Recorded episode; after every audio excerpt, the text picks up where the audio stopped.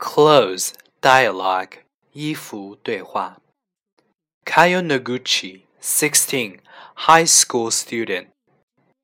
Well, we don't have to wear uniforms at our school, so I like to wear pants, a t-shirt, and sneakers.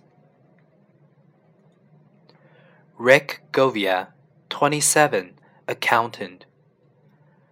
I have to wear a suit and tie to work. After work, I just want to go home and put on jeans and an old sweater. You know, something comfortable. Louisa Vandermeer, 32, advertising executive. I like to wear designer clothes because I need to look good for work. So I usually wear dressy pants or a nice skirt with a jacket and a silk blouse. Oh, and of course, high heels.